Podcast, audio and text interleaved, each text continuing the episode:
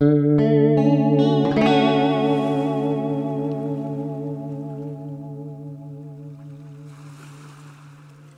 c'est Ellie, j'espère que tu vas bien.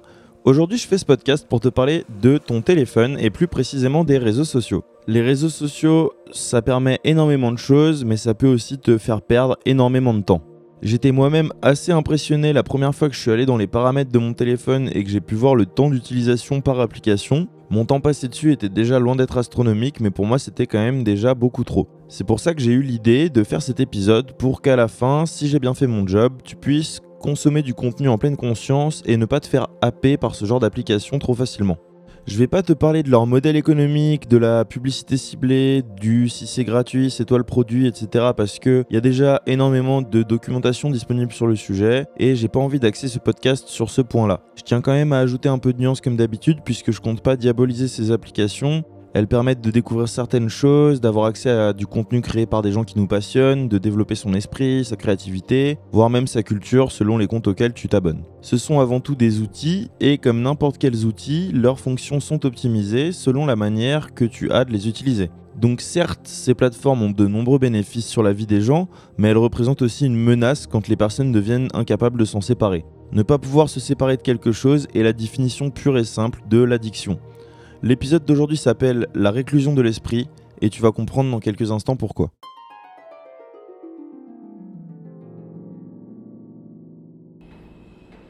La dernière fois j'étais dans le métro et je regardais un mec sur son téléphone à côté de moi qui regardait des stories Instagram à n'en plus finir.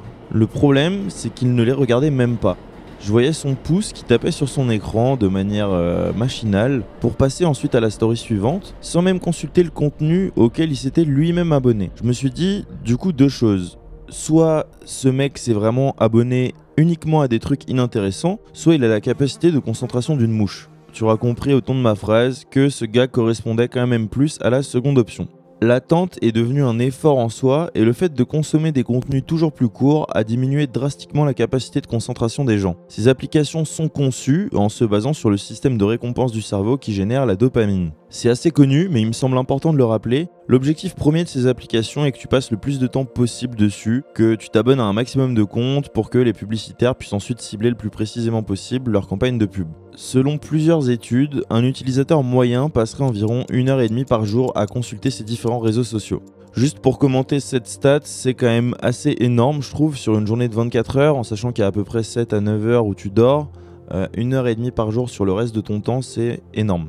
Il y a quelque chose que Ralph de la chaîne La Cartouche explique très bien dans sa vidéo sur le sujet qui s'intitule Installiénation, c'est que l'être humain n'a pas besoin que l'objet de son activité mentale, de ses réflexions, de ses rêves ou de ses désirs lui viennent d'une source extérieure à lui-même. Alors pourquoi est-ce que autant de gens utilisent ces applications? C'est à cause de ce qu'on appelle la validation sociale. La validation sociale, c'est le fait de se sentir appartenir à un groupe et de se sentir aimé par la plupart de ses pairs.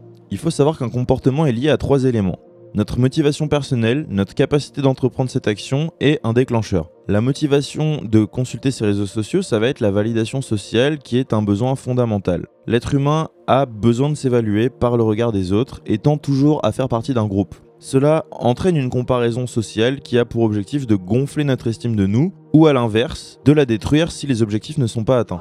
Des études ont prouvé que l'utilisation excessive d'Instagram posait des problèmes de confiance en soi, pouvant aller jusqu'à la dépression. C'est un des nombreux travers de se comparer à des gens ou à des choses irréelles à longueur de temps. Cette démarche est en opposition totale avec la construction d'une identité stable. Alors c'est vrai que c'est plus simple de se réveiller, de se jeter sur ton téléphone pour prendre un shoot de dopamine, mais une fois que tu as accepté le fait d'être seul, de vivre une solitude accomplie, de réfléchir, d'avoir une volonté profonde de comprendre ton fonctionnement, ton environnement, etc., et que tu entretiens un dialogue de confident avec toi-même, tu y prends énormément de plaisir. Toute cette démarche modifiera la manière dont tu te comportes avec toi-même et avec les autres. Certaines personnes ont l'impression que s'ils ne sont pas sur ces plateformes, donc sur les réseaux sociaux, ils n'existent pas aux yeux des autres. Là où certains sont totalement indifférents, la perception par autrui est devenue pour d'autres une raison d'être. Je pense à une amie qui serait totalement incapable de vivre sans réseaux sociaux, puisqu'elle a perdu ce rapport à elle-même. J'ai un vrai et profond respect pour les gens qui ne sont pas du tout sur les réseaux sociaux en 2021, malgré la dimension que ces applications ont prise dans l'environnement social. L'addiction aux réseaux sociaux n'est à ce jour pas considérée comme une maladie ou un trouble réel, mais elle procure une pollution mentale assez forte. Certaines personnes ont d'ailleurs un rapport quasi obsessionnel ou même obsessionnel à ça, où elles vont dégainer leur téléphone au moindre élément un peu original de leur vie. De là, on peut arriver à des comportements où des gens vont photographier des choses de plus en plus banales, comme euh, le soleil quand il n'y en a pas eu depuis longtemps, ou la neige la première fois qu'il y en a dans l'année, ou leur superbe toast avocat saumon qu'ils ont mangé au petit-déj, etc. etc. Euh, je tiens à annoncer une breaking news à ces gens-là. Tout le monde s'en fout de ce que tu as mangé au petit-déj. Tout le monde s'en fout que tu photographies le soleil pour le partager sur ton Instagram, puisque le soleil, on le voit, donc on n'a pas besoin de toi, on te remercie. Et je vais m'arrêter là parce que c'est quelque chose qui m'énerve pas mal et je vais pas m'énerver sur un podcast puisque ça ne servirait à rien.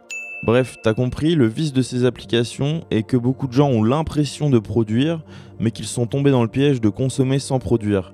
Je dirais que les réseaux sociaux détruisent la réflexion des gens et leur fait perdre leur culture, leur tradition, etc. pour s'insérer dans une société dans laquelle tout le monde partage les mêmes codes. Euh, on a beau cacher tout cela par une soi-disant tolérance d'autres cultures en mettant en avant un monde qui serait beaucoup plus multiculturel, ce qui fait la vraie spécificité d'un pays selon moi et sa culture, ses traditions, etc., c'est que tout ça est propre à lui-même et unique. Si par malheur on n'adhère pas à tout ça et à ce multiculturalisme à outrance, on est très très vite catégorisé comme étant quelqu'un de nationaliste ou d'intolérant, voire euh, de raciste pour ceux qui n'hésitent pas à sortir euh, l'artillerie lourde directement.